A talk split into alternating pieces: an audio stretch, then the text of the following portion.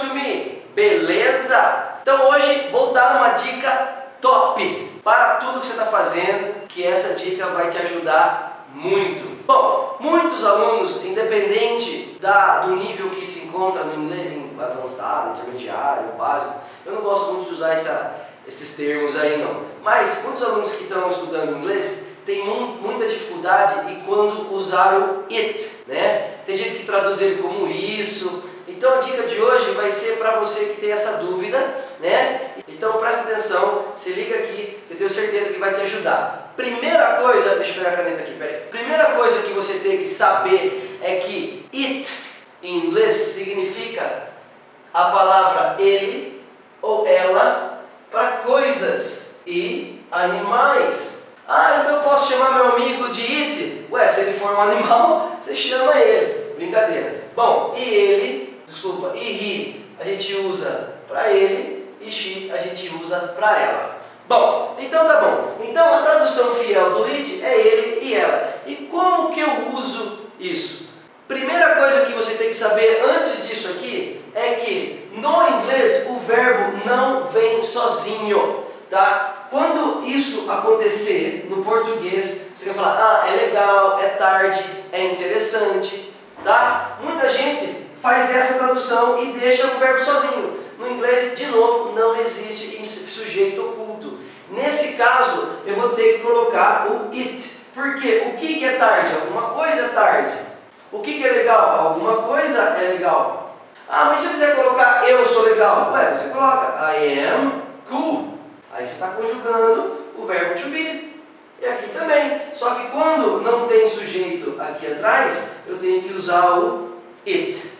Beleza? Bom, isso é a primeira dica. A segunda dica é que o it vai funcionar para ele e ela, para coisas e animais. Se a sua mãe liga para você, se a mãe fala para você, ô oh, Fúvio, ô oh, Fúvio, filho, cadê o celular? Você vai falar, ele está na mesa, ok? Ele quem? É he? Celular? Não, é o que? It, pô. It is on the table. Por exemplo, Ó, nós não bebemos carne, vírgula. Nós comemos ela. Como que eu traduzo isso? We don't drink meat.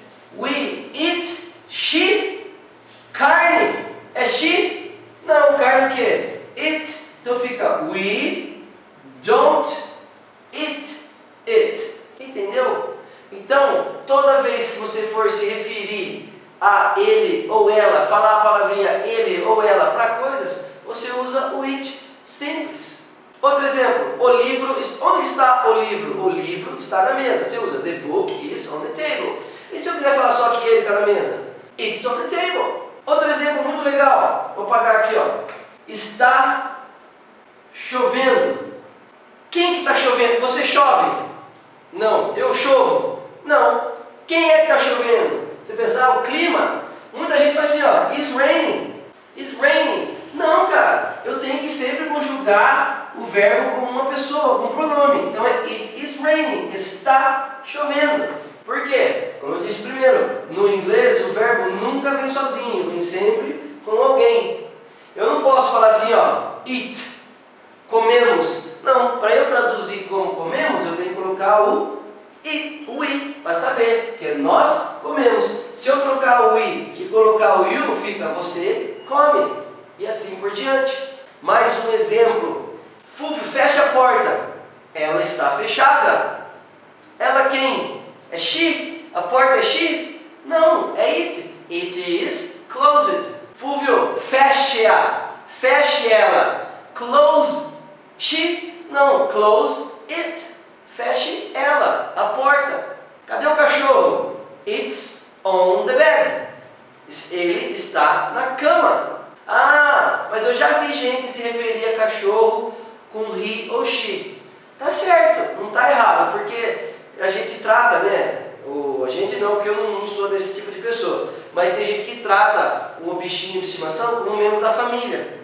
Então fala, ele ou ela pode usar he e she para cachorro, mas o correto é it. Ele está, it is on the bed. Ok? E a outra forma de usar o it é quando ele vem na nossa cabeça, ele vai estar sem sujeito. A gente vai usar o it. It is cool, it's nice, it's late, it's important, it's interesting. Beleza? Bom, espero que tenha ajudado vocês aí. Essa dica é muito legal, tá? Se você tiver mais alguma dúvida, usa nossos canais aí, Instagram, o que você precisar aí, Facebook, tá? Que eu respondo para você. Beleza? Bom, então é isso. Espero vocês aqui semana que vem. Falou? Fui!